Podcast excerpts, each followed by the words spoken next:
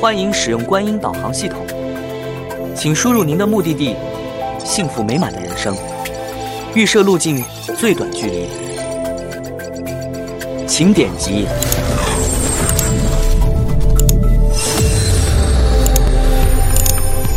心经。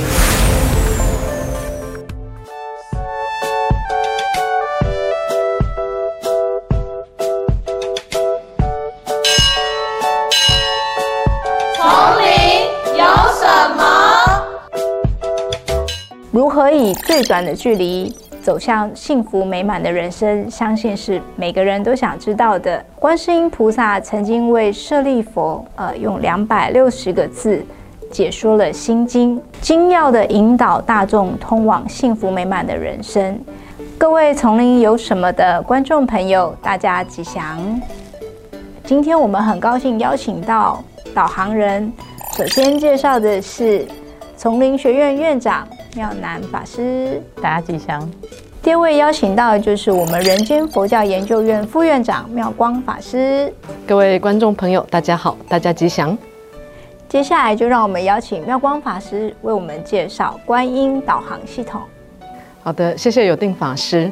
好，我想能够开启我们到达生命最圆满的人生的直径呢，就是心经。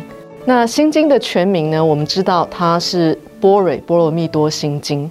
那么心在这里面的意思呢，指的是般若波罗蜜的心要，也就是最高智慧的核心要义。那么把它翻译成白话呢，我们的师父星云大师就将心经比喻成通往心的道路。那么这一条道路呢，可以分成三条不同的路径。好，第一条我们可以从心经的前两句看到，就是观自在菩萨行深般若波罗蜜多时，好，照见五蕴皆空，度一切苦厄。那么这个照见五蕴皆空的五蕴呢，就是心经所教会我们的第一个人生观。好，五蕴又叫做我。那么蕴呢，又是积聚的意思，就是五种我们体验生命的方式。好，从色开始来说呢，它就是颜色跟相状，让我们去感受、体验到物质的生命。那么受呢，就是我们在接受到这一些颜色跟相状之后，会有几种觉受，舒服的觉受，好，或是不舒服的觉受。那甚至有人会问说，哎，你对这个事情有什么看法？那有时候有人会说，哎，我其实对这件事情没什么感觉。好，那对一件事情没有感觉呢，其实也是一种觉受。好，这是五蕴的第二个好受。那接着就是想，想就是思维跟了别。有了思维呢，你就会发动行为跟力量，就会想要去做。那一旦发动了这个行为跟力量呢，我们就走进了行。好，你会采取实际的行动、实际的行为造作。那所以受、想、行呢，它代表的都是精神的作用，让我们去感受到相状啊、声音啊、咸淡、好香味，还有舒服与不舒服。那么第五个是呢，就是会让我们能够分别过去、现在、未来种种不同的概念。当物质与心事结合在一起的时候呢，就会产生三种不同的精神作用。那在这个时候呢，所谓的我就升起了。这让我想到，过去师傅呢曾经讲到一个酒窖里的女人的故事哦。有一对年轻的夫妻，那他们非常的恩爱。在有一天呢，他们呃心血来潮，就想要呢品酒赏月。先生呢就请太太呢去酒窖里取一壶酒出来。太太呢满心欢喜的呃去到了酒窖，打开盖子一看，什么？里面竟然藏了一个女人。所以她非常的生气啊，酒也没有拿，就折返回去呢跟先生理论，他怎么可以背着她金屋藏娇？刚刚还口口声声说着爱她呢。这个先生呢？他被骂得莫名其妙，顿时呢火气上来，就说哪里有什么女人，我去看看。这个先生呢就走到酒窖，把盖子一打开来看，还敢诬赖我藏了女人，明明是他自己不要脸，藏了一个男人在这里，还诬赖我。那这时呢，他就更生气了，回去就找太太理论。那两个夫妻呢，原本恩爱的，想要品酒赏月，想不到呢，呃，就这样子开始吵得风风火火的。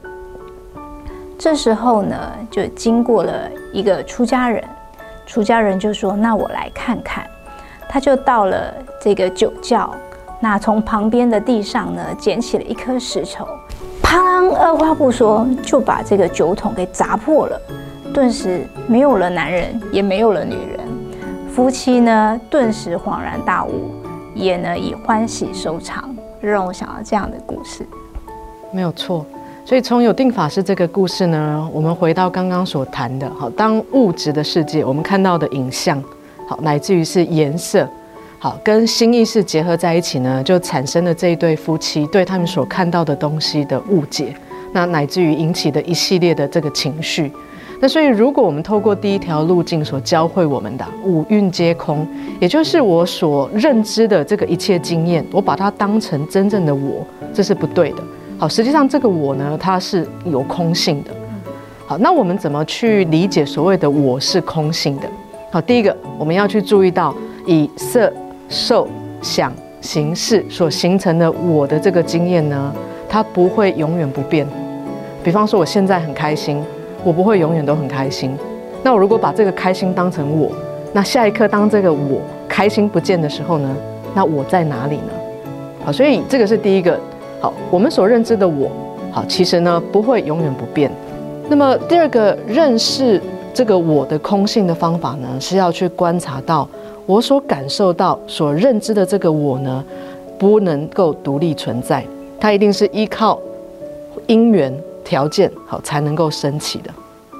我记得这个大智度论里面讲了一个恶鬼在争尸的故事啊，就是有一天晚上有一个旅人呢，他借宿在这个寺庙当中哈，想不到半夜呢就有两只鬼啊，我就背着尸体来到这个寺庙当中啊，就当他们准备要开始分食的时候呢，两只鬼突然开始起了争执。那当他们发现这个案桌底下躲了一个旅客，他们就要请这个旅人来评评理哈。那这个女人呢就很如实的说啊，这个尸体是由小鬼背进来的，所以照理是属于小鬼的。就两个人争吵不休啊，就听到旅客这么讲，这个大鬼一生气啊，竟然就把这个女人的这个手啊给扯下来吃掉了。这小鬼一看哇不得了，他是为我争一口气，怎么可以吃掉它呢？于是他就把尸体的这个手啊就接回去这个给这个女人，就就依序呢这个女人的手啊脚啊，通通被这个。鬼吃掉了之后，这个小鬼再依序把这个尸体身上的手脚装回来。想不到这个女人呢，在心里一惶恐，糟糕，这个手是我的吗？这个脚是我的吗？整个人开始抓狂啊，就跑到这个僧团里面要去请示佛陀。啊佛陀说：“你怎么了？”他说：“佛陀，我刚刚手脚全部都被换过了，这已经不是我了。可是好像还是我，到底是不是我呢？”整个人就非常的歇斯底里。这个时候，佛陀就跟他说：“实际上，我们这种五蕴的色身，本来就是由色法、受、想、行、识这五蕴积聚而来，本来就没有一个真正的我，它由一切的因缘条件组合而来。于是，如果有一天你生病的时候，你的色法开始产生了变化；有一天，当你的想法、你的了别开始跟其他人产生冲突的时候，也都陆续在千流变化当中。所以，没有一个不变的我。”那一切都处在这种因缘和合的状态底下，这个时候呢，这个旅人呢，突然当下一个开悟，哦，原来没有什么是我的，也没有什么不是我的，一切都是我自己的执取积聚而来。只要我能够放下这个执着，他当下就证得了欧罗汉的果位。是的，所以我们从刚刚看见，没有一个永恒不变的我。到第二个呢，这个是我所谓的我呢，都是五蕴积聚假合的我来看见所谓的我是什么样的空性，所以我们可以看见《心经》的照见五蕴皆空呢，其实就是在教会我们怎么样有正确的人生观。那《心经》的这个第二条路径呢，其实上也讲得很有趣，他谈到无无明亦无无明尽，乃至无老死亦无老死尽，然后一直到这个无苦集灭道。我们一般人很容易误会无呢，指的是没有啊，没有十二因缘，没有四圣地。实际上无呢，在心经里面提到的是一种要能够正确认识缘起的条件。所以虽然我们刚刚在前面的第一条路径谈的是五蕴，好，一般认为是要去解读这种空性，但是在我们人间，毕竟要能够借假修真，所以能够正视正确的认识这种缘起的条件，然后进到人间去借假修真，实际上才能够真正解除这种一切的烦恼跟痛苦。所以很多人对于无的误解就是什么都没有啊，让我们在生活当中平白无故多了很多的烦恼。啊，比方说，我有一次曾经在台北搭计程车，那这个计程车司机呢，就带着好奇的眼光一直在看我。我就问他说：“你有什么事吗？”那他就很兴奋，他就说：“哦，我其实有个问题啊，我一直对你们很好奇。”好，那我说：“那你问，你有什么问题？”结果这个司机先生啊，他竟然问我说：“哎，法师啊，你们出家人可以喝可乐吗？可以喝咖啡吗？”好，那那个时候我坐在后座，我就。觉得很有趣啊，所以我就问这个司机先生说：“那你可不可以先告诉我，你为什么觉得我们不能喝可乐？好，我们不能喝咖啡？”那他就说：“对啊，因为你们出家人不是都是五蕴皆空吗？”哦，那我想想说：“哎，这个挺有趣哈，就是我们刚刚谈到对于无的这个概念呢，是什么都没有的一种误解。那所以我就跟他说啊，司机先生，你如果觉得五蕴皆空，就是我这个人都不存在的话，哈，那等一下到了目的地哦。”门一打开，我就不付钱，我就走了哦，可以吗？好，结果呢，这个司机先生就很激动，他就说不行啊。好，我说我就告诉他，对喽，因为你有，所以我不能无。所以所谓的借假修真，我觉得是一个很好的诠释，让我们重新看见无眼耳鼻舌身意。好，无色声香味触法，乃至你谈到的，好这个无苦集灭道，好乃至于无明亦无明尽，这个无，我们到底应该怎么样去正正确的解读它，才不会造成刚刚的这一些烦恼？所以我还记得有一次，你有一个飞鸽传书的故事，哦，一样的问题，大家都觉得出家人就是五蕴皆空、六根清净嘛，所以不应该追逐世间的任何的一些物质嘛。那其实我们知道，二零零六年这个 iPhone 刚出来的时候，那很多人呢就会跟我们推荐它。最主要的意思是要告诉我们说，哎，这个手机它可以同时上网。那你如果常常跑来跑去的话，有一只的话，你至少可以跟我们保持联系。那所以我开始用的时候呢，有一次我就在高铁上面那个大概是差不多二零零九年的时候。那我坐在高铁上，就有一个在家人，他就看见我拿着 iPhone 的时候，他就非常惊讶。哎他竟然就在我面前，他就说：“哎呦，出家人也用 iPhone 哦，哦，出家人也会用手机哦，好，那那个时候我就蛮调皮的哦，我就抬头跟他说：对不起啊，没办法，因为你不养鸽子嘛，你如果养鸽子，我就跟你飞鸽传书。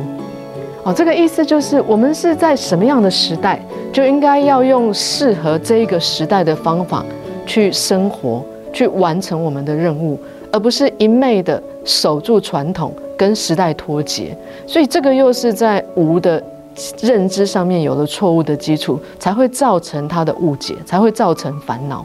是，所以修行弘法的方式，实际上应该也是一种适应现当代的因缘条件，而与时俱进的一种过程，才能够正确的活在这个人世间。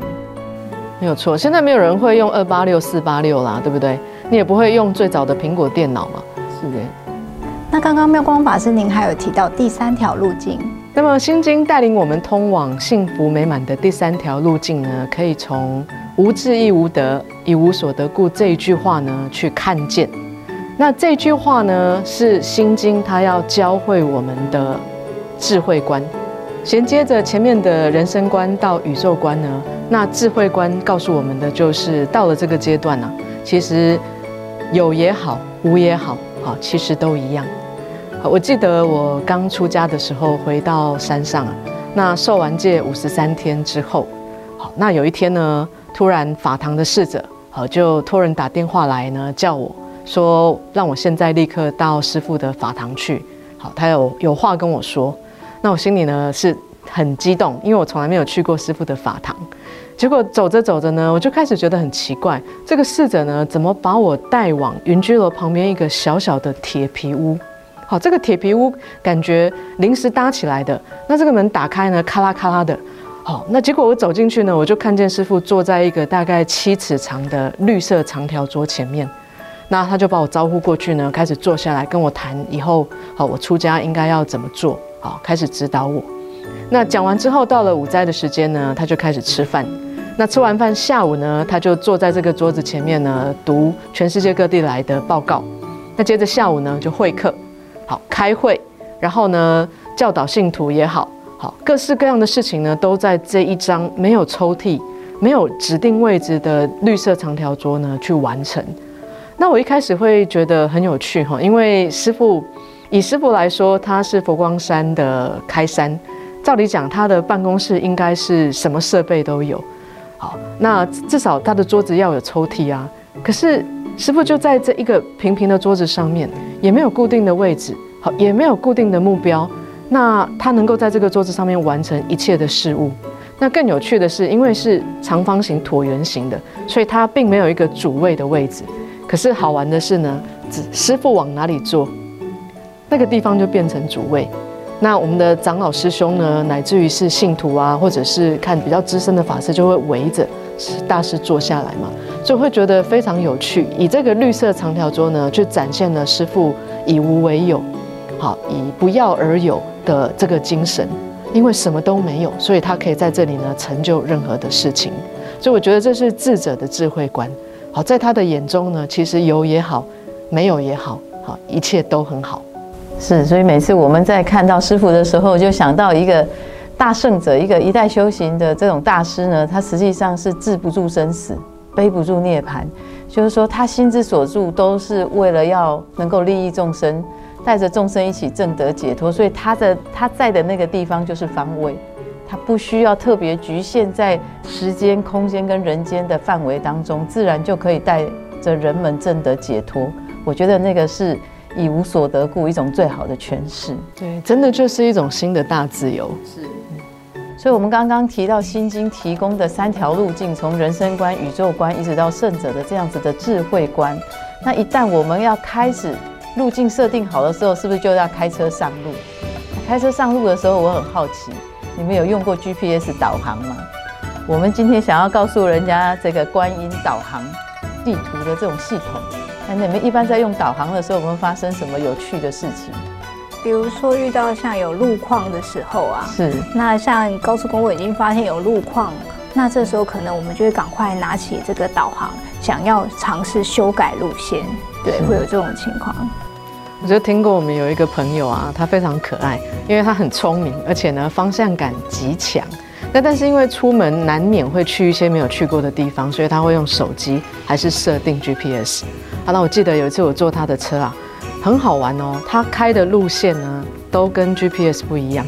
好，虽然可以到达目的地，但是只要 GPS 跟他说请左转，好，那这个非常聪明的司机就会开始跟他这个他的手机对话。他会说你的路不行啦，我不要听你的话，你不懂啦。然后他继续开他自己的路。那我们就觉得很有趣哈。那我们坐在车上看你这样子跟 GPS 吵架，那你为什么你就不要设 GPS 就好啦？他说：“我还是设定一下哈，让他知道他的路是不对的。”所以我觉得这个是非常有趣的一个现象。就像出发前我们会设定导航，但是我们在路上呢，不见得完全就顺着这个导航路线走。我们刚刚听了新的导航的设定，也开始通往觉醒的路线，往修正的方向前进。但是往往我们不见得会顺着这个导航的设定，那怎么办呢？是，我觉得。在佛教的经典里面呢，它其实提供了一种很有趣的缘起的各种错综复杂的条件，尤其在我们人生命的过程当中哦，《心经》提供了最高的三个洞见，但是它并不强迫我们每一个人都要照一模一样的路径走，因为毕竟我们每一个人有不一样的业力缘起，所以这样子的洞见实际上是在我们每一个人各自的缘起故事当中去找到一条属于自己的新的通道，那我们每个人人生才能够各自精彩。这个是我觉得学习佛法最有趣的地方，所以不照着走也没有关系，是吗？所以应该有一个最高的依止的洞见，但是你如何顺着各种缘起的变化，不去执着，然后在千变万化的过程当中找到一条属于适合自己的通道，我觉得那是每一个人的生命应该自己去创造的精彩。这边就让我想到太虚大师曾经提到的不易跟即事的概念哦，《心经》里面提到色不异空，空不异色。这个不易呢，其实就是打破旧观念，也就是所谓非灭色而后为空。那不是遇到事情呢，遇到意见不合，我们想要改变别人，而是从另外一个角度来思考，这件事情的正确解决的应该有的思维与方向。那刚刚提到的第二个即事的观念呢，就是建立新思维。